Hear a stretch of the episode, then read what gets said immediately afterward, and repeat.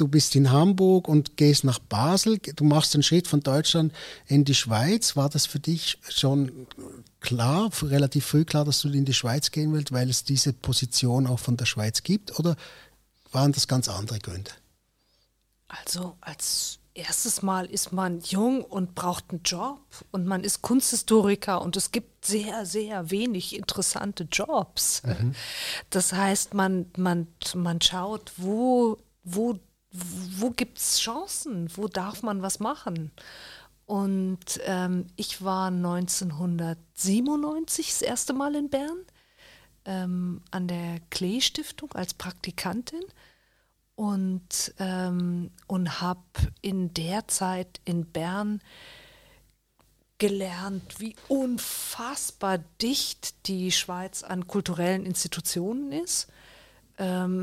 Ich kam gar nicht nach. Äh, so viele Wochenenden gab es gar nicht, um irgendwie noch die Museen in, in, in äh, Davos und in Genf und in Solothurn und dann gab es in Aarau schon wieder welche, ähm, um das alles irgendwie äh, kennenzulernen und einzusaugen. Und das, das ist mir sehr geblieben, diese unfassbare Dichte und Geschichte auch an Institutionen. Und ähm, als ich mich dann in Basel beworben habe, ähm, war es tatsächlich ein kleiner Pluspunkt, dass ich sagen konnte, ich war schon mal in der Schweiz. Ich habe mhm. eine erste Erfahrung in Bern gesammelt. Mir ist es sehr, sehr klar, ähm, dass das sehr anders funktioniert und ähm, dass, ähm, also ist auf jeden Fall ein für mich was sehr Attraktives, Faszinierendes gewesen, die Chance, in die Schweiz gehen zu dürfen. Ähm, aber ähm, mein Leben hätte auch anders verlaufen mhm. können, äh, wenn sich da die Türen nicht geöffnet hätten. Mhm. Ne? Du sagst was spannend, dass die anders funktioniert. Wo, wo hast, wo, wo, siehst du so Unterschiede im Funktionieren? Ähm, äh, ich sage jetzt mal zwischen, zwischen Deutschland, Hamburg, Basel, Bern. Ähm, was, was sind so die, USA noch mal völlig anders. Also ich bin direkt aus Südkorea nach Basel gekommen mhm.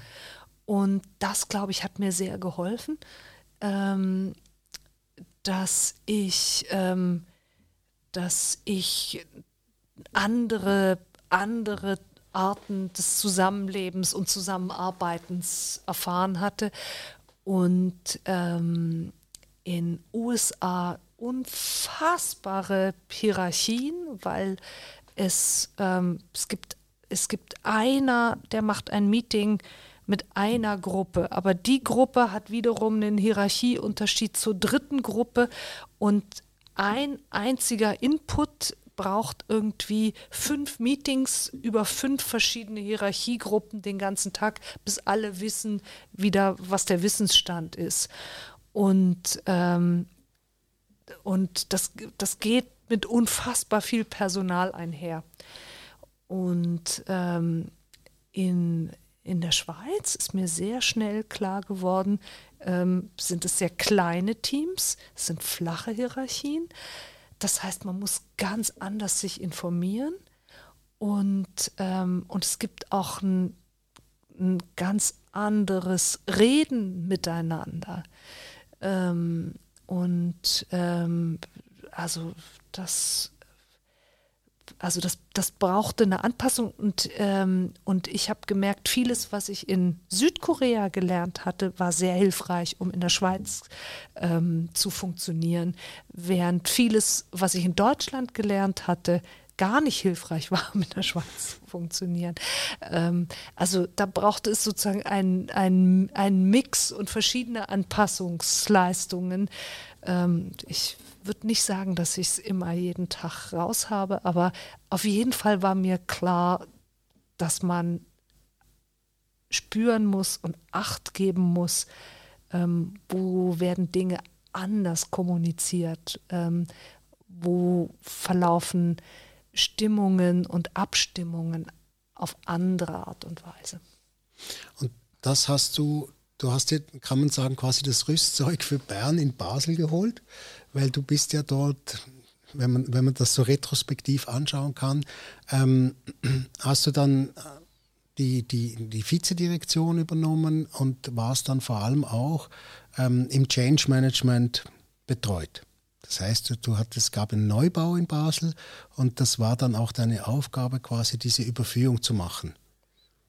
Ja, da ging es dann, das war, da ging es dann ein bisschen zu, gerade in der letzten Zeit. Ähm, der, ähm, der damalige Direktor war ähm, gesundheitlich äh, eingeschränkt, gerade in den letzten Monaten.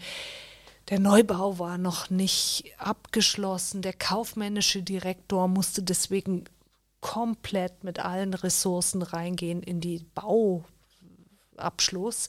Ähm, ich weiß noch, die Aufgaben waren so, wir müssen von einer Woche zur nächsten, brauchen wir 70 Elektriker, die jetzt gleichzeitig irgendwelche Anschlüsse machen oder so. Ähm, wo kriegen wir auf dem Markt mal eben 70 Elektriker her? Und ähm, also der war ein, und das hieß, ähm, dass ich die ähm, Marketingabteilung, die Kommunikationsabteilung übernommen habe. Ähm, und das war natürlich auch eine Zeit, äh, wo das wichtig war, dass die jetzt richtig diese Neueröffnung vorbereiten und so. Also es war auch spannend, ähm, weil da, das war so ein Ärmelhochkrempel-Moment. Ähm, und wenn jemand so entscheidend ist wie der Direktor eben plötzlich reduziert ist, dann sind ganz viele Aufgaben neu zu verteilen. Ähm, und das war, ein, das war ein Moment, wo wir da alle sehr zusammengestanden sind und, ähm, und diesen, diese Herausforderungen gestemmt haben.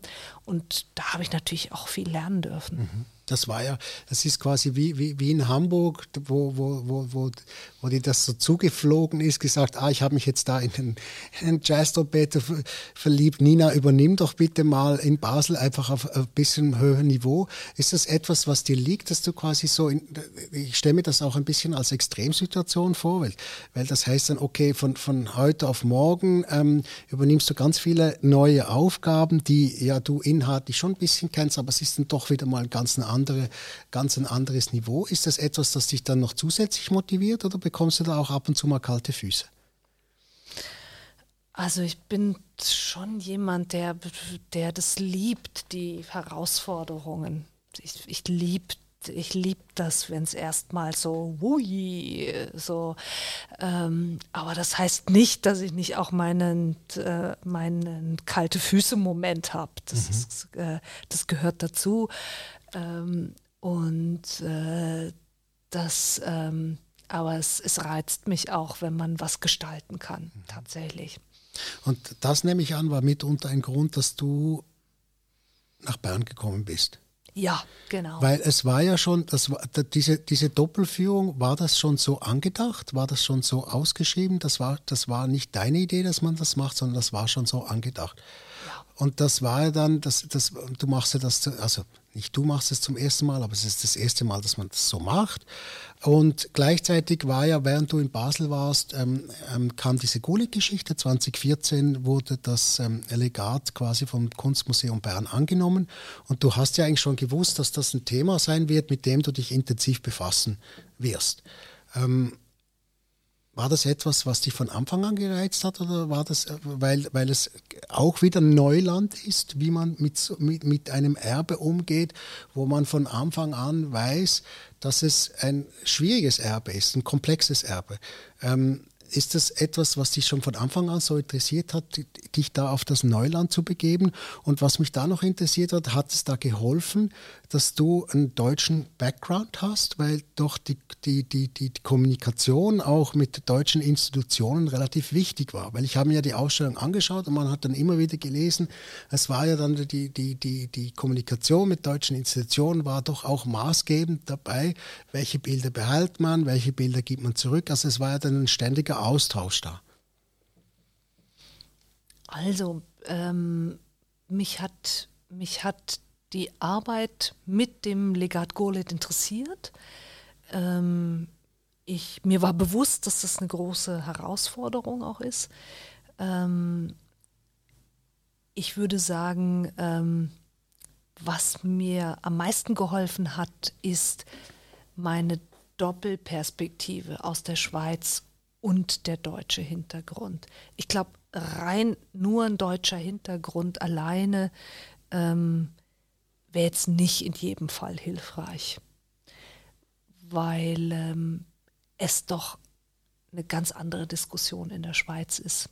Und die in der Schweiz zu führen, ist eine fundamental andere, als sie in Deutschland zu führen.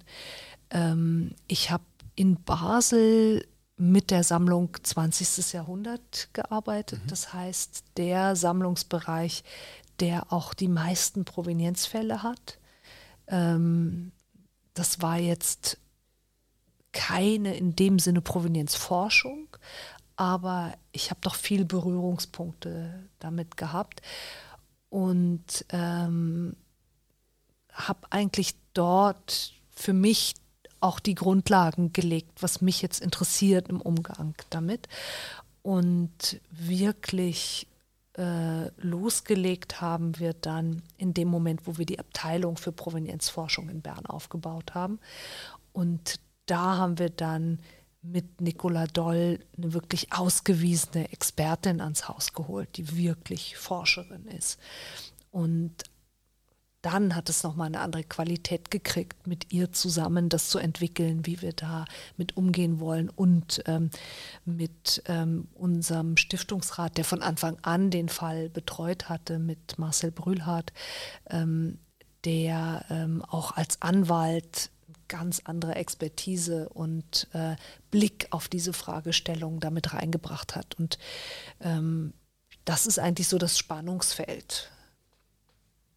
Also das Spannungsfeld Historie, ähm, Recht, Besitz, Besitzrechte, ähm, aber auch dann Provenienzforschung. Ähm, Nicola, Nicole, Nicola Doll, Nicola, Nicola Doll, Doll, Nicola Doll ähm, wo, wo war sie vorher? Wo, wo hat sie sich ihr, ihr Know-how geholt, das du dann quasi ins Haus geholt hast? Ähm, Nicola Doll war in dem Moment in Paris ähm, am Forum, Deutschen Forum für Kunstgeschichte und hat da vor allen Dingen zum Kunstraub in Frankreich geforscht. Mhm. Und da spielt ja auch Gurlitt eine Rolle mhm. im besetzten Paris äh, der 40er Jahre. Das ist so mit das dunkelste Kapitel seiner Biografie, was in den ähm, späten Kriegsjahren in Paris spielt. Ähm, Sie hat aber auch ähm, ähm, gearbeitet gehabt zu Themen der ähm, entarteten Kunst, die auch da hineinragt und hat vor allen Dingen auch ein großes Netzwerk, das sie auch mit aktivieren konnte und hat auch ja, hat auch ähm, Wurzeln in der Schweiz. Also das äh, machte, machte aus vielerlei Hinsicht Sinn, mhm. mit ihr das aufzubauen und hat sich als sehr fruchtbar erwiesen. Mhm. Du hast gesagt etwas, das, das ich sehr spannend fand, dass die Auseinandersetzung fundamental anders ist in Deutschland wie in der Schweiz. Mhm. Ähm, Kannst du, kannst du da ein bisschen mehr darüber erzählen? Wo siehst du die fundamentalen Auseinandersetzungen? Ist es die historische Auseinandersetzung mit der Geschichte, die fundamental anders ist? Oder? Also in, in Deutschland ist klar, ist man Täternation. Mhm. Ähm, und das steht ähm, absolut im Vordergrund. Und all das, ähm, was es gab, es gibt immer eine große kritische Aufmerksamkeit der internationalen Öffentlichkeit auf die Aufarbeitung. Und das ist automatisch eine andere Auseinandersetzung als in der Schweiz, wo man nicht Täternation ist. Äh, da gibt es auch ein paar Grauzonen, die interessant sind jetzt anzuschauen. Ähm, da hat man früher ganz weggeschaut, auch auf diese Grauzonen. Ähm, aber das ist eine andere Debatte. Also das heißt, dass du ja eigentlich auch die, die Möglichkeit hast mit, mit, mit so einer Ausstellung, der Golit-Ausstellung, ähm, diese Debatte wieder neu anzustoßen. Es, es, es, es, gab ja diese Debatte schon mal. Und es, dann, es gab ja einen Berger-Bericht und wo er auch einen Grundstein gelegt hat, auch zur Frage zur Restituierung von Kunstwerken, die man wieder zurückgeben muss. Und warum muss man sie wieder zurückgeben, was sind die verschiedenen Kriterien, ähm, wann ein Werk ähm, rechtmäßig in den Besitz von einem Sammler oder einer Sammlerin gelangt ist. Aber es gab ja in der Schweiz immer, äh, die Schweiz war ja auch äh, historisch gesehen auch ein Handelsplatz, immer schon ein Handelsplatz. War ja auch während dem Zweiten Weltkrieg so. Es war ja in Luzern mit der Galerie Fischer, die ja auch, auch, auch Werke verkauft hat, damit, damit das, das Dritte Reich auch Devisen bekommen hat. Es war immer schon ein Platz, wo, wo Kunst gehandelt wurde. Ähm, und das ist vielleicht mitunter auch ein Grund für die Dichte ich habe mir jetzt das vor, mir, mir, wird, wenn man immer am, am, am, selben, also ich komme ja nicht ursprünglich aus der Schweiz, aber ich wohne schon sehr lange in der Schweiz und wenn man immer am selben Ort ist, dann fällt einem ja das nicht auf. Man ist ja so nah drauf und man sieht ja das nicht. Aber jetzt, wo du das erzählt hast, dass dich diese Dichte so beeindruckt hat, hättest du ja noch Thun und, und noch ganz andere Museen noch erwähnen können, ähm, wo, man, wo man ja un, eine, eine unheimliche Fülle an, an, an sehr an sehr qualitativ hochwertigen Werken schauen kann. Das ist vielleicht auch mitunter ein Grund, warum das der Fall ist, weil hier auch immer ähm, Kunst gehandelt wurde und mit jedem oder mit jeder gehandelt wurde, der halt dann auch bereit war, das Geld zu zahlen. Und jetzt fand ich es eben spannend. Ich, ich habe mir die Golit-Ausstellung angeschaut ähm, und ich fand sie, ich fand sie wirklich ähm, extrem spannend weil ich, ich, mir vorher nicht vorstellen konnte, dass Provenienzforschung wirklich fast wie ein Kriminalfall ist. Das, ich fand das so, so ich, ich, ich finde es extrem schade, dass es schon wieder vorbei ist. Eigentlich hätte man das viel länger ziehen müssen, aber es gibt dann halt neue Ausstellungen, die man machen möchte.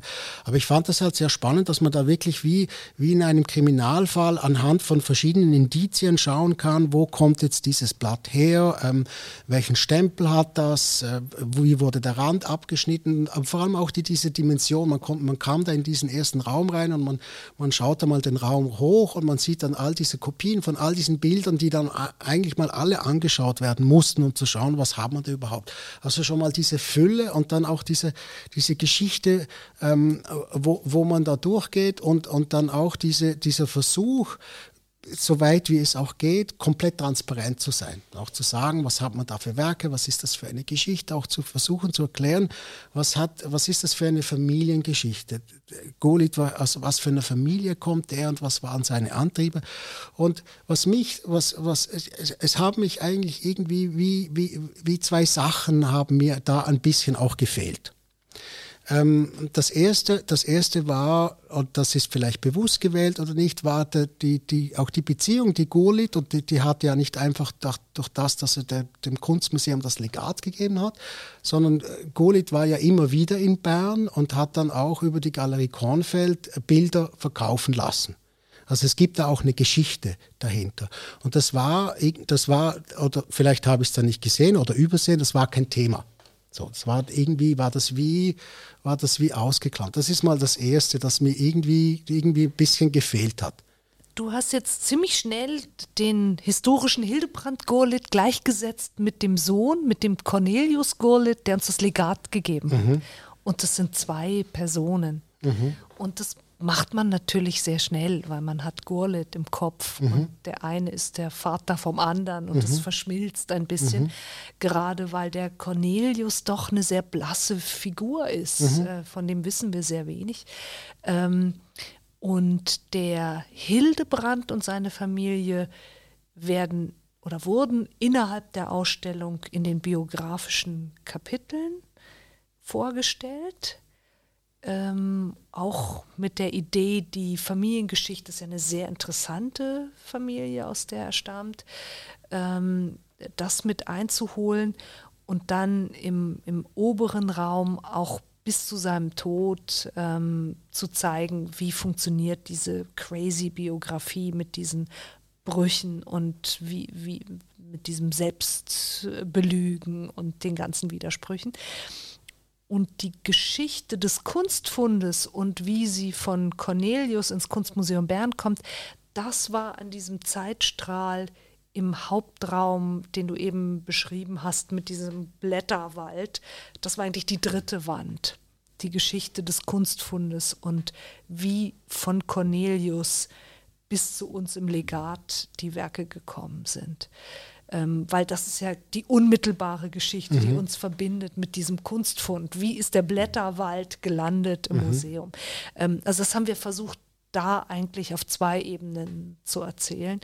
Ähm, aber ähm, offensichtlich nicht so gut, dass es für dich äh, ausreichend war und das muss ich so entgegennehmen. Nein, ich glaube, ich glaub, das Problem war ein anderes. Das Problem war, das, das ist dann das dritte, das dritte, was mich dann gestört hat, weil ich, ich, fand, die, ich fand die Ausstellung wirklich extrem gut. Es war, das dritte Problem war, zum zweiten komme ich nachher noch, das dritte Problem war die, ähm, nicht nur die, die relativ kurze Dauer, sondern auch die, die, die Öffnungszeiten des Kunstmuseums. Ähm, 10 bis 5 am Dienstag bis 9. Bis 9. Und ähm, ich, ich habe mir, das, hab mir das gar nicht überlegt. Ich, ich, ich, ich, ich, ich, ich habe mir gedacht, ah, es ist 4, ah, das, ich, ich, ich, ich weiß, du kommst eines Tages noch in meine Sendung. Ich möchte mir das unbedingt anschauen, ähm, damit, damit wir auch vom selben oder mehr oder weniger vom selben sprechen können. Und ich war dann drin und so um Viertel vor fünf kam dann die erste Glocke und sie müssen dann sagen, es ist erst Viertel vor fünf, also ich, wir machen um fünf zu. Okay, gut, dann machte um fünf zu, aber dann habe ich mich dann beim Rausgehen gefragt, wer hat, in der, wer hat Zeit, sich von zehn bis fünf das anzuschauen? Und das ist, das, das kommt dann, das kommt dann eigentlich auch die Frage zum Publikum, welches Publikum wird ähm, bedient, äh, gerade jetzt auch bei so einer Ausstellung, die auch dann ein relativ großes mediales, äh, mediale Aufmerksamkeit erweckt hat und, und der Name an sich schon sehr, wie soll ich sagen, der verkauft auch Tickets, ganz profan gesagt. So. Ähm, zur Vermarktung komme ich später, aber das, das, hat mich doch, das hat mich doch ein bisschen irritiert, dass das, dass das so kurz ist und ich mir dann auch umgeschaut habe, wer steht mit mir da in, in der Ausstellung. Und, und ich habe mich dann halt auch gefragt, warum ähm, wird, das, wird, das, wird das so gewählt, dass die, die Ausstellungszeit so knapp limitiert ist, warum macht ihr nicht einfach das Museum, ich sage jetzt mal vom Mittag bis um sechs oder bis um acht oder bis um zehn auf? Sind das rein, sind das rein Geldfragen, weil ihr das Personal zahlen müsst oder ist das eine andere Überlegung? Ist das eine historische Überlegung, weil die Museen immer schon so offen waren? Aber das ist etwas, das mich irgendwie doch ein bisschen auch irritiert hat, weil es doch relativ viele Leute einfach ausschließt, die einfach gar keine Zeit haben, zu dieser Zeit sich das überhaupt anzuschauen. Also ist es eine, ist eine sehr relevante Frage, die wir ähm, immer wieder diskutieren. Ist auch eine der häufigen Fragen, die ans Museum kommen. Es gibt verschiedene Rahmenbedingungen, die Öffnungszeiten terminieren. Und in der Schweiz ist einer der limitierenden Faktoren, dass Personal ein sehr hoher Kostenfaktor ist im Betrieb. Das ist in anderen Ländern anders. Ich möchte fast sagen, Gott sei Dank. Also im, ähm, in USA verdient eine Aufsicht pro Stunde manchmal 5 Dollar. Das bedeutet dann, dass die Aufsicht sich niemals den Kaffee in der Kaffeepause im Museumscafé leisten kann. Das sind enorme soziale Differenzen. Und in der Schweiz können sich die Aufsichten auch ein Café im Museumscafé leisten und genießen den auch. Und das heißt aber, dass der Personalkostenanteil sehr, sehr hoch ist. Und eine Stunde länger am Tag offen zu haben, ist ein sehr, sehr großer Kostenschritt für uns. Das stellt man sich nicht so vor. Man denkt, es ist ja nur ein Stündchen mehr. So schlimm kann das ja nicht sein. Ähm, es gibt aber auch sowas wie Arbeitszeiten. Ab wann ist es Überzeit? Wie viele Stunden geben eine Schicht? Ähm, und ab wann braucht man eigentlich eine dritte Schicht, weil es nicht mehr aufgeht? Also das heißt, das Fenster ist, ist nicht unendlich lange. Ne? Ähm, Und dann wollen wir auch da sein für Schulklassen. Schulklassen kommen sehr gerne morgens. Mhm. Ähm, das ist eine unserer wichtigsten Anspruchsgruppen, die wir haben, Schulen im ganzen Kanton Bern. Ähm, wir haben verschiedene Angebote gemacht. Also wir machen den, den, das Angebot mit dem Dienstag bis 21 Uhr.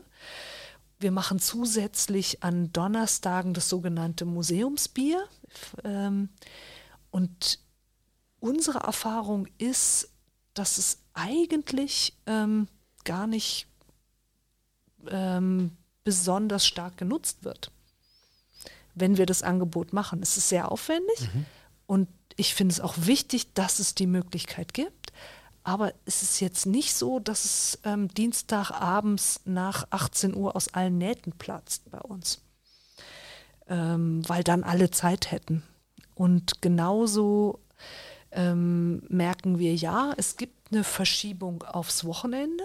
Also gerade Familien kommen wirklich gern am Wochenende. Also wir haben deutlich mehr Besucherinnen am Wochenende als unter der Woche. Aber wenn eine Ausstellung beliebt ist, ab einem bestimmten Plateau, verschwimmt es auch wieder.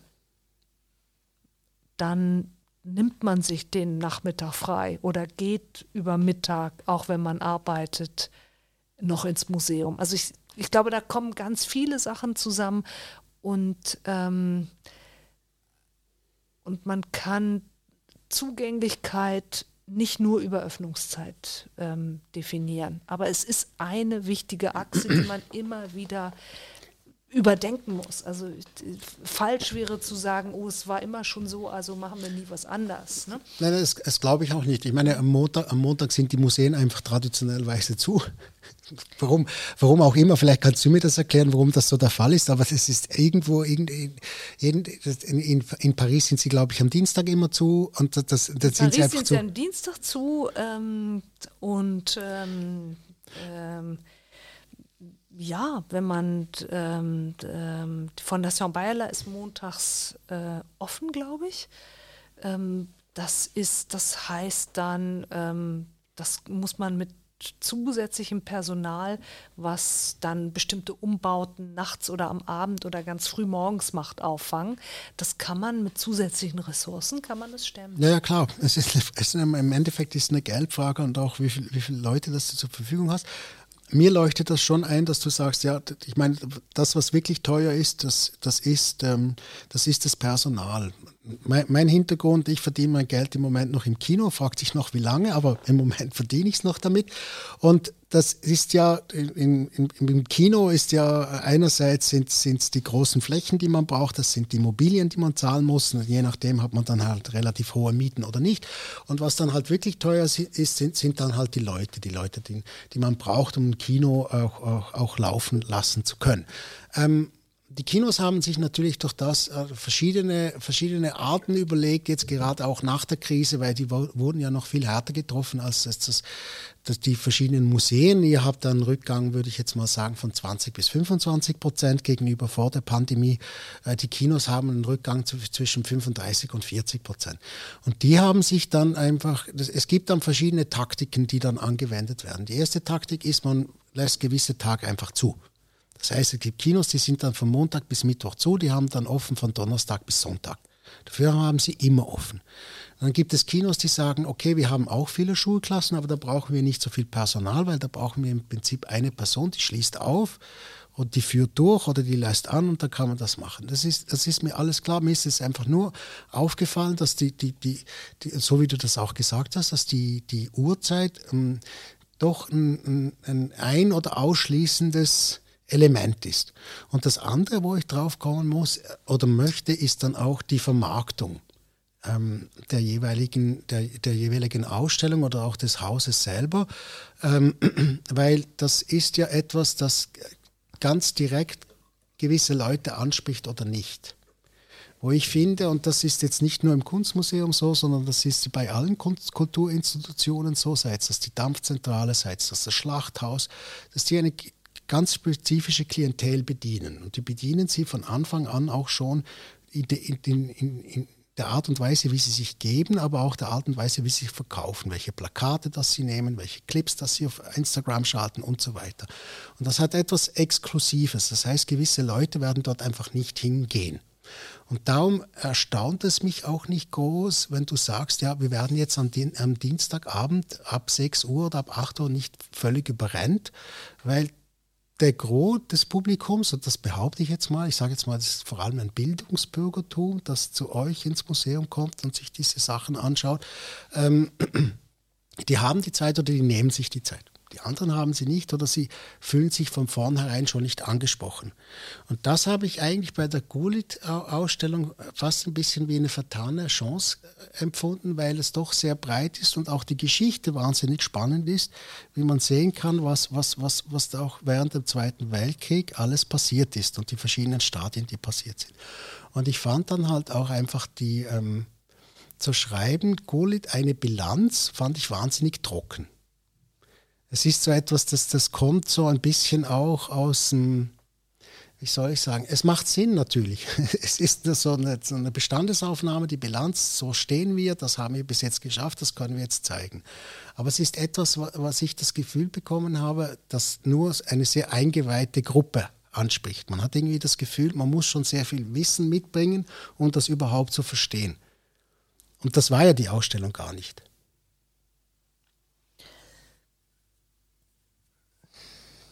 Hm. Gleichzeitig ist es aber auch so, dass ja tatsächlich viele Leute auch schon sehr viel gehört haben über Gorlit. Und, ähm, und ich hätte es jetzt auch zum Beispiel falsch gefunden, in dem Fall einen ganz süffigen Titel zu machen.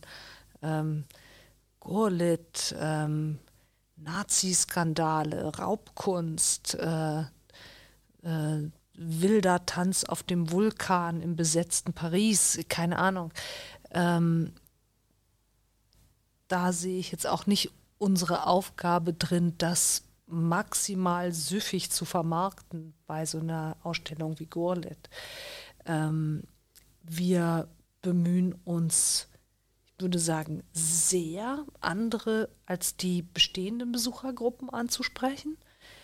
Das ähm, ist eine, eine, kontinuierliche Arbeit, die nicht nur über den Poster oder die Titel funktioniert, ähm, aber das ist zum Teil langjährige Aufbauarbeit ähm, und ähm, gleichzeitig wollen wir auch für unser bestehendes Publikum da sein.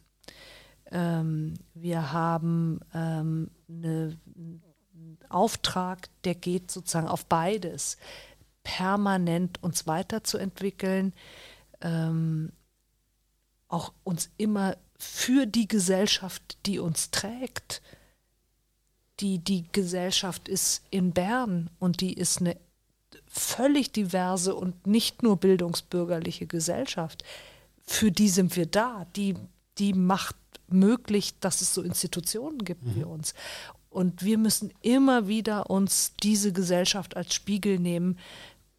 Kommt die genug vor? Kommt die in den Programmen vor? Kommt die im Team vor? Kommt die im Stiftungsrat vor? Ähm, und die Marketingansprache und die Social Media, die sind für mich eine Ableitung von dem Ganzen hervor. Ne? Ähm, und ähm, das, ähm, das ist ein Prozess, zum Teil ein sehr langjähriger Prozess, da Veränderung ähm, herzustellen. Ähm, aber zum Teil gelingt es. Wo hast du das Gefühl, dass es, dass es gelungen ist? Was, was waren so Ausstellungen, wo du, wo du das Gefühl gehabt hast, dass du ähm, außerhalb von eurem Stammpublikum, sage ich jetzt mal, und den Schulen ähm, ein zusätzliches Publikum hast für das Kunstmuseum interessieren können? Also ähm, random erste Erinnerung. Ähm, ähm, eine Klee-Ausstellung ähm, die der Kurator Martin Waldmeier so konzipiert hat, dass er eine Berner inklusive Theatergruppe Beweggrund eingeladen hat, zu reagieren auf Kleewerke. Mhm. Und ähm, das war eine so unfassbar lebendige Ausstellung, weil die BeweggrundtänzerInnen mit ihren Familienangehörigen, Freunden zu den Aufführungen, zur Eröffnung, zur Finissage, äh, ähm, das, ähm, also sobald man am Programm ein bisschen was ändert, ähm, ändert man auch ähm, die Gruppe, die sich darin wiedererkennt mhm. in den mhm. Inhalten. Also das war eine sehr gefreute ähm, Ausstellung mhm. zum Beispiel. Aber also es gibt überall gibt es Experimente, zum Teil im Rahmen der Vermittlung. Ähm, ähm, Im Projekt Paul und ich probieren wir sehr gezielt, ähm, auch mit der Nachbarschaft vom Zentrum Paul Klee, gemeinsam herauszufinden, was wünscht sich das Quartier auch von uns. Und da haben wir unter anderem einen Gemeinschaftsgarten entwickelt, und jetzt gibt es da eine gemischte Gartengruppe. Da sind äh, sowohl die äh, Nachbarinnen, aber auch Mitarbeiterinnen und gelegentlich ähm, gibt es dann Herbstfest und dann wird der Kürbis gekocht und so. Also ich glaube, da passiert ähm, sehr viel mehr als ähm, nur ähm, bürgerliche Hochkultur zelebrieren. Das denke ich auch. Ich denke vor allem beim, beim Zentrum Paul Klee ist es auch offensichtlicher. Ich finde, das ist auch, es ist auch schon von, von vornherein viel, auch ein bisschen offener gedacht. Auch die ganzen, die ganzen Angebote von Crea Viva, wo, wo wo, wo, wo, wo Kinder sehr spielerisch auch an Kunst herangeführt werden, wo sie selber malen können, wo sie selber basteln können, wo sie selber ähm, verschiedene Kunstwerke auch wie ausprobieren können. Das ist, das, der Zugang ist dort offener und das ist auch, das Haus ist auch insofern offener, weil es gibt auch Konzerte, es wird auch anderweitig genutzt, es gibt auch Symposien, Konferenzen und so weiter. Das ist, ich habe da irgendwie das Gefühl, das ist so, das geht schon in, in, in eine Richtung, das sehr diversifiziert ist und auch ein bisschen bisschen mehr dem, den, den neuen Veränderungen des Publikums auch ein bisschen mehr entgegenkommt. Rein durch das, dass in, in, in der Pandemie das Publikum auch wirklich auch die Konsumgewohnheiten des Publikums auch verändert haben. Ich habe eh das Gefühl, dass die große Herausforderung liegt weniger beim Zentrum Paul Klee, sondern beim Kunstmuseum. Ich habe irgendwie das Gefühl, das ist, das hat, das hat noch so was, ähm, althergebrachtes. Das ist so mein, vielleicht ist es schon nur der Name Kunstmuseum, dass das irgendwie so, und der Name bleibt jetzt halt auch mal so, aber das ist schon so, das, es, es hat so was, auch wenn man, auch wenn man reingeht, ich, ich, ich, ich versuche ja mit meinen Kindern nicht nur einfach, ich sage jetzt mal, an, an, an, an äh, spezifische ähm, Ausstellungen zu gehen, die jetzt für Kinder konzipiert wurden, sondern einfach zu, in, in, in irgendeine Ausstellung Aha. zu gehen ähm, um, und, und vielleicht sind wir nach 15 Minuten schon wieder draußen, weil sie es einfach total scheiße gefunden haben oder weil sie sagen, das, da gibt es was, das interessiert sie oder so. Aber ich finde schon der, der, wie soll ich sagen, die Stimmung, wenn man in so ein Museum reinkommt, hat was, als würde man in eine Kirche reinkommen. Das hat was, man darf auf keinen Fall laut sein. Ähm, man wird direkt angesprochen und gesagt, ähm, bevor man einen Meter ins Museum reingegangen ist, ähm, sie müssen dann die Kinder unbedingt immer an den Händen halten, sie dürfen nicht frei herumlaufen und die Kunstwerke sind sehr, sehr wertvoll. Und das ist etwas, das dann, das dann irgendwie auch schon bei, bei den jüngeren Besucherinnen und Besuchern schon so, so, eine, so, eine, so eine, in meinen Augen, falsche, respektvolle Haltung gibt. Man, man, bekommt irgendwie wie Angst davor. Man könnte was kaputt machen und es fehlt da so eine, eine, gewisse Öffnung. Aber das ist jetzt nicht einfach so im Kunstmuseum Bern spezifisch, sondern überall, in, jedem, in, jedem, in jedes Museum, dass man, dass man reingeht. Das ist vielleicht in, in den skandinavischen Ländern ein bisschen anders, aber es ist hier, hat das schon so was, es, es, es, es ist, man, man muss sich zuerst gewisse Verhaltensregeln indoktrinieren, damit man das überhaupt anschauen darf. Ja, also die, die Erfahrung, die soll schon nicht so sein. Also das, ähm, ähm, das soll eigentlich nicht, die, die, das erste Gefühl soll nicht Regeln und Angst sein. Also ähm, das, die Idee ist, ähm, willkommen geheißen zu mhm. werden. Das ist eigentlich die Idee. Und ähm, äh, einzuladen, Erfahrungen zu machen. Aber was schon stimmt, ist allein baulich, wie die Eingangssituation ist. Es gibt gar keinen Platz. Äh, die Garderoben, da muss man dann gleich wieder in den Keller verschwinden, um da seine Sachen zu verstauen. Man kann sich als Gruppe gar nicht aufhalten in diesem in dieser Eingangszone. Es ist so ein ganz enges sich verschieben da drin. Ähm, das sind Sachen, die diese schwere, alte, sehr denkmalgeschützte Tür, die man aufstemmen muss, das sind natürlich alles bauliche Elemente, die natürlich aus der Zeit sind, als das als ein ehrwürdiger Tempel geplant war. Mhm. Das sollte so wirken. Das sollte abschreckend wirken. Und äh, man sollte emporsteigen, die Stufen ähm, um sich zu erheben in die Sphäre der Kunst. Äh, mhm. Äh, und ähm, sich auch selber äh, kleiner fühlen dadurch, dass man da emporsteigen muss. Also gegen, gegen diese Idee von Kunst als Religion und Tempel, die ist sozusagen eingeschrieben in dieses äh, historische Gebäude. Mhm. Ähm, äh, das ist sehr schwer, gegen das Gebäude umzugehen mit dem Gebäude. Und äh, da probieren wir ja im Moment mit dem Projekt Zukunft Kunstmuseum Bern, mit dem Ersatzneubau, ähm, den wir planen, anstelle des Atelier 5 Baus, da auch ganz neue Akzente zu setzen und aus dem gemeinsamen Haus dann wirklich ein Haus des 21. Jahrhunderts zu machen. Mhm, mhm. Ich denke aber auch, dass sich diese, diese Architektur auch auf die den Habitus der Leute niederschlägt, die, die dort arbeiten. Das hat dann so etwas, ich meine, man darf auch stolz sein an dem Ort, wo man arbeitet. Man darf sich auch verbunden fühlen, man darf auch Freude haben an, an dem. Aber ich finde, es, gibt eine gewisse Ausstrahlung und, und früher war mir das völlig egal, weil man, man, man, sollte mich nicht einfach hindern, dann in Ruhe die Werke anzuschauen, aber in dem Moment, wo man mit einem jüngeren Publikum reinkommt, fallen, fallen einem solche Dinge einfach auf, dass es mhm. quasi so diese, diese Haltung da ist.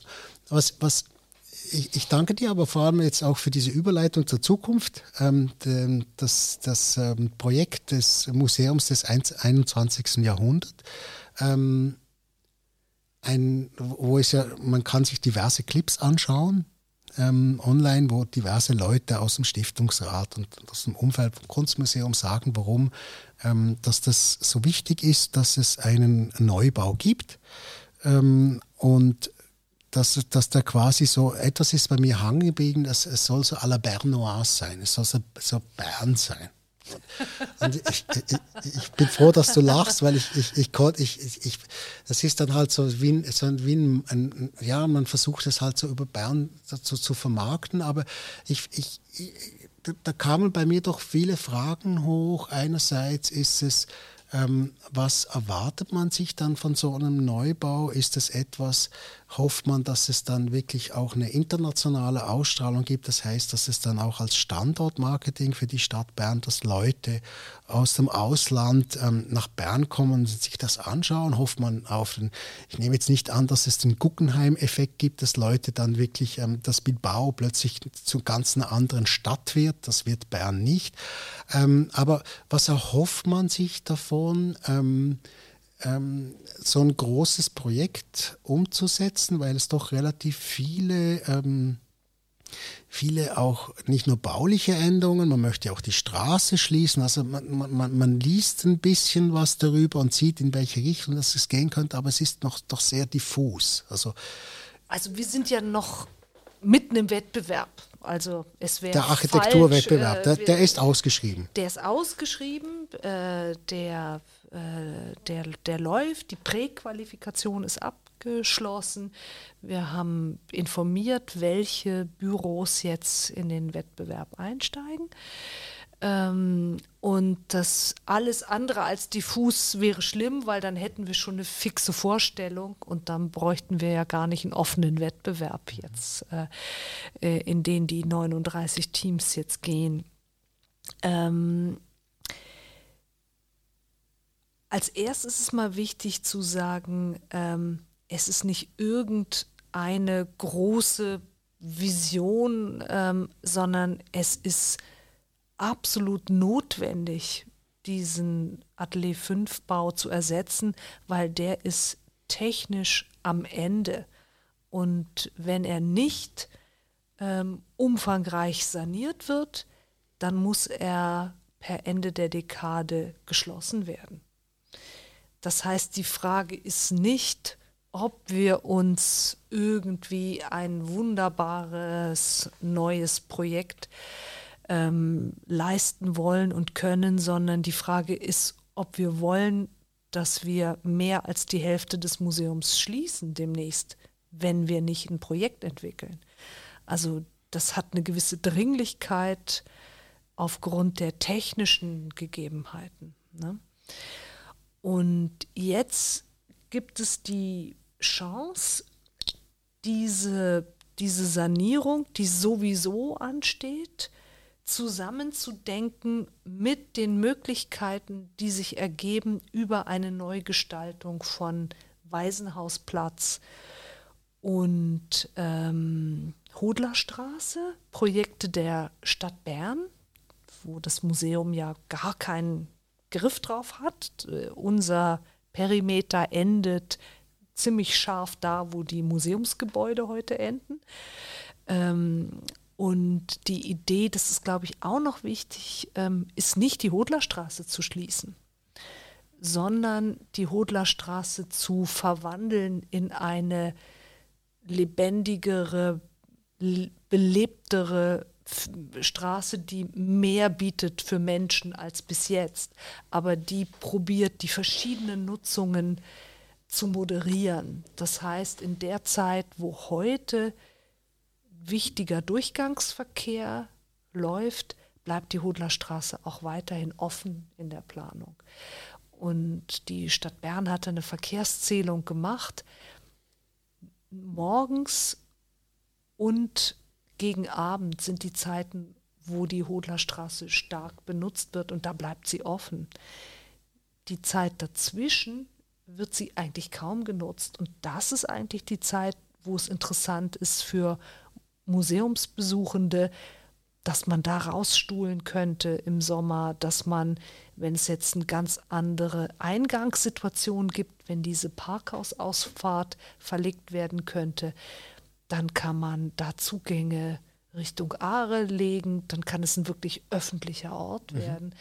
Und das, finde ich, hat sehr viel Charme, gerade wenn man das mit einem Neubau zusammendenkt das gibt die Möglichkeit, doch ganz anders dieses Haus zu öffnen. Das verstehe, das verstehe ich absolut. Ich meine, es mehr als Charme. Ich wäre dafür, dass man die Straße komplett schließt. Ich wäre sowieso dafür, dass es in der Innenstadt keinen Autoverkehr mehr gibt, weil ich meine, Innenstadt und Auto, ich habe keins, aber wenn ich mal eins brauche, dann finde ich das etwas vom Schlimmsten, was es überhaupt gibt. Ich kann Leute nicht verstehen, die mit dem Auto herumfahren. Das ist was anderes. Für mich geht es weniger, das, das, das habe ich einfach mal aufgegriffen, um einfach so ein bisschen auch die Dimension ein wenig beschreiben zu können, über was wir eigentlich reden. Es geht eigentlich darum, dass man ja, dass man versucht dann in, in, in, in, in der Folge der Neugestaltung auch diesen Ort neu zu denken. Und was ich aber spannend finde an, dieser, an diesen Überlegungen, es gab ja diverse Workshops, die auch gemacht habe zu der Zukunft, ähm, auch zu der Zukunft von der äh, Kulturvermittlung. Und was mich da interessiert hat, wie denkt man dann so ein Haus, weil der musste ja noch eine Ausschreibung machen, aber wie denkt man ein Haus, ähm, dass das dann die nächsten, sage ich jetzt mal, 30, 40 Jahre Bestand haben soll ähm, in der zukünftigen Kunstvermittlung, wo man jetzt gar nicht weiß, wie man in Zukunft überhaupt noch ähm, Kunst vermittelt bekommt. braucht es, oder ich, ich, stelle, ich stelle jetzt einfach mal auch die Frage, braucht es in Zukunft überhaupt noch solche Häuser, wo man das so fix zeigt oder gäbe es nicht auch andere Möglichkeiten, ähm, die, die Werke anders zu zeigen oder, oder, oder an anderen Orten oder braucht es jetzt einfach dieses fixe Haus oder geht es nicht vor allem einfach mal darum, den Bestand zu halten und sich dann zu überlegen, wo könnte man das zeigen, wenn es dann soweit ist? Für mich ist es mehr die Frage, was sind das für Überlegungen, wie man einen Raum gestalten möchte, wo man in Zukunft Kunst zeigen möchte. Also laufen wir in 20 Jahren noch durch Museen durch und schauen uns die Bilder an oder, oder, wird das, oder, oder stellt ihr euch das anders vor? Was machen wir in deiner Zukunft denn? Wie, wie gucken wir uns in deiner Zukunft Ferdinand Hodler, und Merit Oppenheim Ich weiß es nicht. Vielleicht, vielleicht gucken wir es uns einfach über eine Oculus Rift Brille an. Und ähm, wie funktioniert die Oculus Rift Brille? Wer hat Zugang zu der Brille? Und wer, wer, wie weiß man, dass man da was Spannendes äh, angucken kann? Wenn man also der, der, Zugang ist natürlich eine Frage. Die Frage ist, wer, wer, wer, wem gehört diese Brille und ähm, welche Lizenzen muss man lösen, dass man das überhaupt zeigen kann, dass man was Spannendes machen kann. Da, da, diese Frage stellt sich für mich eigentlich insofern nicht, weil man, man, man, man eröffnet neue Räume, wo man Kunstwerke ganz anders erfahren kann.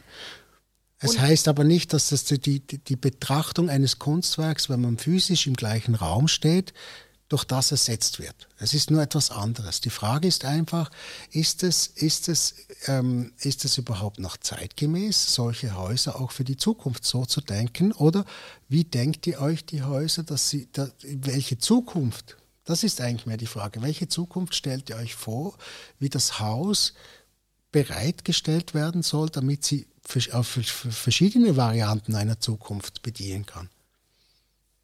Also die, die einfachste Antwort darauf ist natürlich, wir stellen es uns möglichst flexibel vor. Ne? Ein, jetzt legt das Haus sehr viel fest, wie man und wo man welche Art Kunst zeigen kann. Allein schon dadurch, wo gibt es welche, welche Lichtsituationen, welche äh, Fußböden sind wie tragend, welche Wände sind wie hoch. Das schränkt sehr, sehr viel ein, weil ganz vieles kann man nur an äh, ganz bestimmten Orten zeigen und es gibt sehr wenig Flexibilität. Ähm, wir glauben, dass tatsächlich die physische Begegnung mit einem authentischen, originalen Kunstwerk in seinen sinnlichen Dimensionen, dass das auch weiterhin eine wichtige Qualität sein wird, woran man seine Sinne und sein Denken schärft in, einer, in einem Kunsterlebnis, was auch mit den Qualitäten des Originals funktioniert. Ähm, aber wir glauben nicht, dass das die einzige Dimension sein wird, in der man Erlebnisse hat mit Kunst.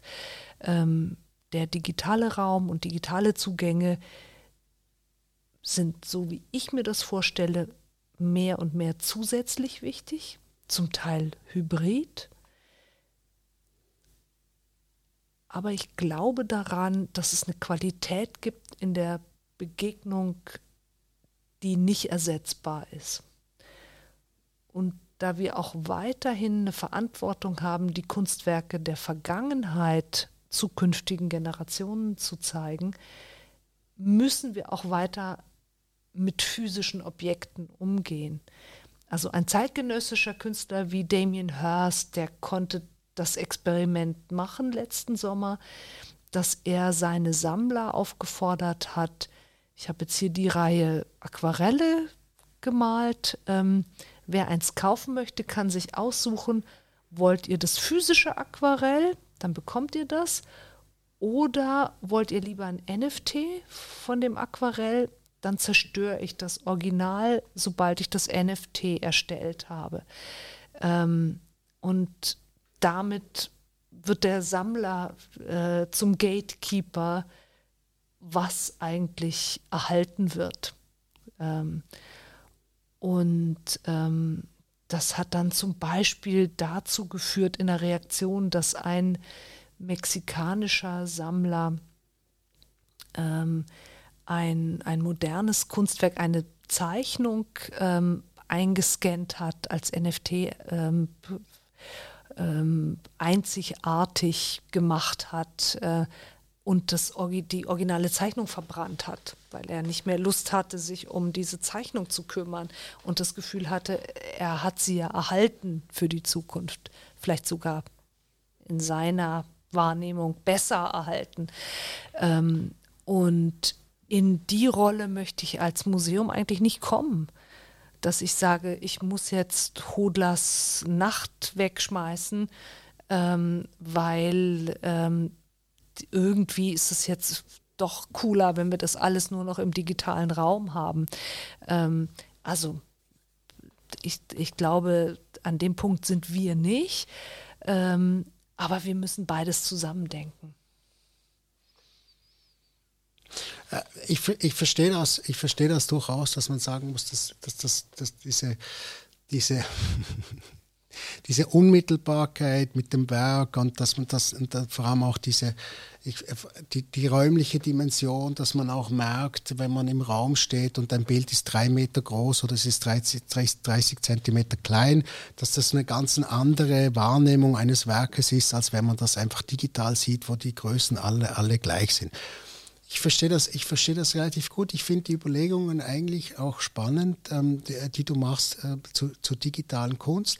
Ich finde es aber noch spannend, äh, auch jetzt auch das Thema des, des, des Originals, sei es das digital oder sei es das dann auch bei euch ähm, im Tresor oder dann aufgehängt ähm, auch, auch von der Autorenschaft, dass es die, die immer noch die Autorenschaft gibt, die Künstlerinnen und Künstler, die das Werk machen, aber die Digitalität, und das ist vielleicht sicher auch ein Thema, wo ihr auch intensiv damit auseinandersetzt, ähm, die auch ein, ein, ein Stück weit die Autorenschaft auch ein bisschen zum Publikum hin legt. Also es gibt mhm. dann immer mehr die Möglichkeiten. Es gibt jetzt verschiedenste äh, Engines, wo man, wo man über, über sprachgesteuert ähm, sich Bilder malen lassen kann. So. Und ähm, jetzt kann man sagen, ist das Kunst oder ist das nicht Kunst? Ich weiß nicht. Bis jetzt hat mir noch niemand eine stringente Definition von Kunst geben können. Es ist relativ offen, man kann das als Kunst bezeichnen. Ähm, aber ist das etwas, dass ihr diese, diese Interaktion dann auch mit dem Publikum, dass das Publikum quasi auch Kunst generiert, ähm, führt ja auch dazu, dass es noch diverser wird. Das geht, also man kann es ja dann nicht mehr nur noch auf eine spezifische Autorenschaft herunterbrechen, wo, wo es, sei jetzt das ähm, digital angeschrieben ist oder dann noch von Hand angeschrieben wurde, sondern es ist dann plötzlich offen. Alle können dann plötzlich irgendwie Künstlerinnen oder Künstlerin sein. Ist das dann auch etwas, das, das, das, das ihr jetzt dann auch in, im Museum mitdenkt? Weil bis jetzt sind das einfach spezifische Kunstwerke. Es gibt Ausstellungen, äh, Meret Oppenheim, dann kommt die Katharina Große, kommt zu euch ins Haus mit ihren Werken. Und das ist noch etwas sehr äh, Fassbares. So, man, man kann die Autorenschaft noch fassen, aber man hat jetzt quasi ein, Kunstwerk, das, das gar nicht mehr äh, eindeutig jemandem zuzuordnen ist. Wie geht er damit so etwas um? Ehrlich gesagt ist das überhaupt keine neue Frage der Digitalität. Ähm, sozusagen offene Grenzen von Autorschaft. Ähm, das ist sozusagen umgekehrt fast eher eine neue Erfindung, dass Autorschaft begrenzt ist. Äh, ähm, äh, weiß man beim Berner Münster genau, welchen Stein welcher Steinmetz gemacht hat? Nein, es ist ein kollektive Arbeit gewesen und einzelne Elemente, da, da kann man was zuschreiben, bestimmten Meister, aber es bleibt sehr, sehr viel in der Anonymität. Ähm, äh, sehr große Kapitel ähm, der, der Kunstgeschichte sind ähm, kollektiv oder anonym. Ähm, und das ist eigentlich eine Idee des 19. Jahrhunderts, ähm, dass man die, die Autorschaft stärkt. mhm. und äh, sowas wie den Geniekult mhm. rund um äh, einen, ein, einen Autor fasst. Und das ist verbunden mit einem bestimmten Kapitel der Kunstgeschichte, aber das ist, das ist sozusagen, das ist, im, das ist im Fluss und selbstverständlich gäbe es auch ohne digitale Möglichkeit, äh, ohne digitale Möglichkeiten die Chance und es gibt viele museale Projekte in die Hinsicht, in der Hinsicht, dass man sagt, jetzt stellen wir mal alle Segelboote aus einer Brockenstube aus und wo ist der Unterschied ähm, zu äh, einem Segelboot von Manet? Der ist vielleicht nur graduell, aber irgendwo gibt es vielleicht doch einen. Ähm, und also das sind die, die, diese ganzen Grenzen, die sind sozusagen mehrfach bearbeitet und ähm, das verschärft sich manchmal ähm, in der Digitalisierung, ähm, dass es nochmal andere Quantitäten und andere Zugänge gibt. Also was mich jetzt mehr interessiert eigentlich fast als so eine Autorschaft ist ein ähm, ist auch ein äh, partizipativer Zugriff auf das Archiv. So, wie kann man auch über einen zur Verfügung stellen von digitalen Daten auch mit so einer Sammlung, ein, eine, eine solche Sammlung anders sortieren? Ähm, und da denken viele Museen im Moment drüber nach, wie wird das sichtbar? Sehr oft bleibt es dann doch stecken in sowas Create Your Own Collection und dann darf man mal ein bisschen klicken und hat dann irgendwie so eine Art Favorite-Liste irgendwo für sich angelegt und dann bleibt man damit aber auch schon wieder auf der mhm. Strecke. Wie kann, wie können solche Zugänge auch wirklich sichtbar werden? Wie können die sich dann auch im physischen Museumsraum manifestieren? Also das sind Dinge, über die wir diskutieren und da finde ich, wird es dann interessant, wenn es andere Zugriffe gibt, auch mhm. aufs Archiv. Das ist, das ist quasi das, was, was sich Spotify auch überlegen musste. Wie mache ich diese, die, wie, ich habe ich hab unendlich viel Musik und wie bringe ich die Leute dazu, die Musik zu finden, die sie für sie relevant ist oder für sie interessant ist und das erinnert mich ein bisschen an die Idee von der Playlist, dass du quasi die, die, Leute können sich entweder selber eine Playlist zusammenstellen oder sie folgen jemandem, der eine Playlist zusammengestellt hat. Was ich aber, was mir aber in den letzten Jahren auch in den Museen aufgefallen ist, und da ist die Frage, zu, zu kann man oder darf man noch alles zeigen? Also kann man die Playlist aus allen Werken zusammensetzen oder gibt es gewisse, gibt es gewisse Werke? Und das hat ja dann auch mit der Zugänglichkeit und mit der Digitalisierung zu tun, vor allem mit der Kommunikation drumherum. Ähm, gibt es gewisse Werke, wo man, wo man, oder wie geht man als Museum mit gewissen Werken um, wo man das Gefühl hat, das könnte ähm, einen Shitstorm auslösen? Also dass man quasi die Zugänglichkeit ist zwar, man könnte sagen, potenziell unendlich, man kann, könnte alle Bilder irgendwie auf eine Art und Weise digitalisieren und zugänglich machen, aber ähm, wie geht man dann damit um, dass man dann, dann hat man vielleicht einen, ich weiß doch auch nicht, einen Balthus ähm, noch irgendwo im Keller, wo man ja aus, aus amerikanischem Museum rausgenommen hat. Wie geht man so mit einer Sammlung um, wo man ganz bestimmt gewisse Werke hat, wo man jetzt aktuell weiß, dass die relativ schwierig sein werden und dass man die auch irgendwie begleiten muss, weil man kann sie ja nicht einfach rauslassen. Da wäre mein, ähm, mein Instinkt immer eher auf Kontextualisierung zu setzen als auf Zensur. Also es ist am einfachsten zu sagen, das hängen wir ab, das ist jetzt im, im Giftschrank. Ähm, damit ist aber die ja sehr interessante Debatte überhaupt nicht geführt.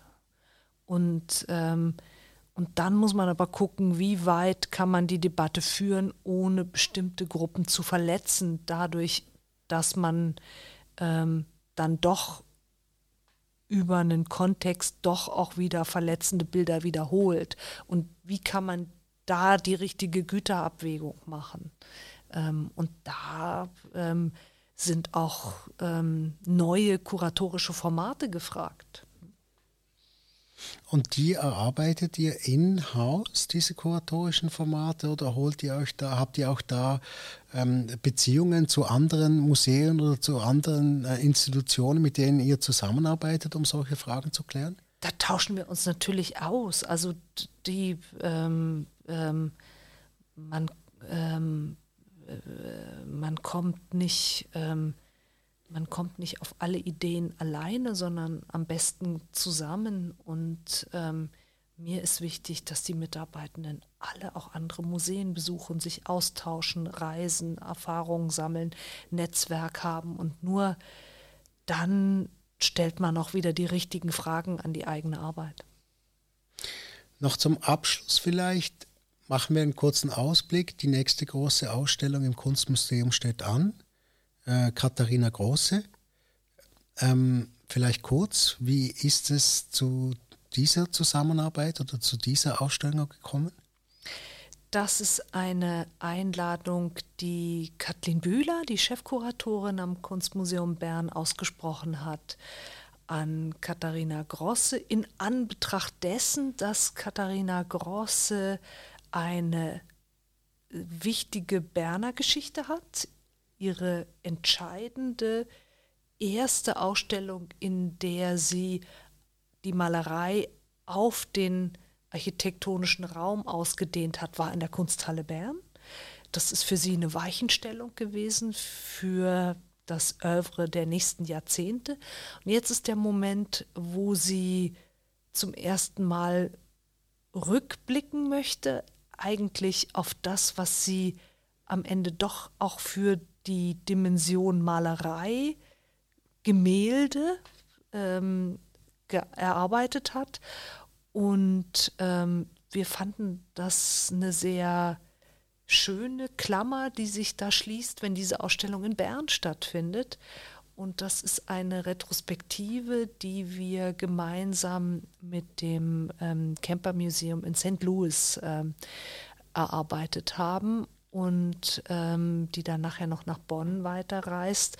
Ähm, eine Ausstellung, ähm, die sozusagen vor dem Resonanzraum auch eines Malereimuseums, wie es das Kunstmuseum Bern ist, stattfindet. Und die findet wann genau statt? Die eröffnet im März. Also quasi morgen. Quasi morgen. Quasi morgen. Ja, ja. Die Gulit-Ausstellung ist abgehängt. Das ist, die Bilder sind ähm, wieder im Tresor verschwunden und jetzt ähm, seid ihr am Aufhängen. Wir sind am Umbauen und Einrichten. Genau. Das sind immer recht große Baustellen, die wir da bewältigen in der Übergangszeit, denn architektonisch ist der jetzige Bau nicht so flexibel. Das heißt, da braucht es wirklich kräftigen, äh, kräftigen Einsatz von Mitteln, damit man auch für ein ganz, ganz anderes Setting wieder parat ist. Noch eine andere, die letzte Frage. Ähm, Du hast vorgesagt, du animierst deine Mitarbeiterinnen und Mitarbeiter, sich möglichst viele andere Ausstellungen, Museen anzuschauen. Hast du selber auch Zeit, dir andere Ausstellungen, Museen anzuschauen? Ja, die nehme ich mir und ähm, das ist wichtigste Nahrung für mich. Und welches war die letzte Ausstellung, die du uns vielleicht gerne ans Herz legen möchtest? Die dich, die dich auf irgendeine Art und Weise ähm, äh, genährt oder beeindruckt hat?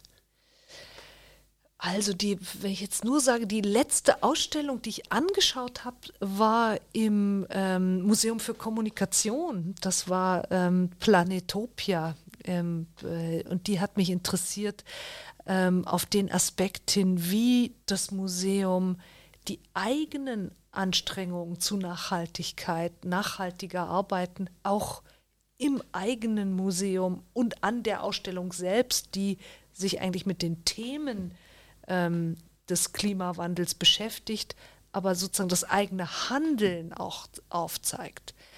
Das hat mich interessiert und das ist auch was, ähm, ähm, was mich inspiriert hat, ähm, äh, wo wir auch mit umgehen wollen und natürlich auch bereits schon umgehen, aber auch noch umfassender zeigen wollen, wie wir nachdenken darüber, wie wir Ausstellungen machen.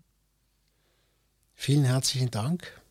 Nina, warst du hier? Hast du mir deine wertvolle Zeit gegeben, um mich, um dich mit mir über diverseste Themen um die Kunst und das Kunstmuseum und das Zentrum Paul Klee zu unterhalten? Vielen herzlichen Dank für deine Fragen. Also ein so gut vorbereitetes Interview ähm, wie mit dir ist ein wirklicher Genuss. Vielen Dank dafür. Ich danke dir und ich hoffe, das haben die Zuhörerinnen und Zuhörer zu Hause auch so erfunden. Und bis zum nächsten Mal.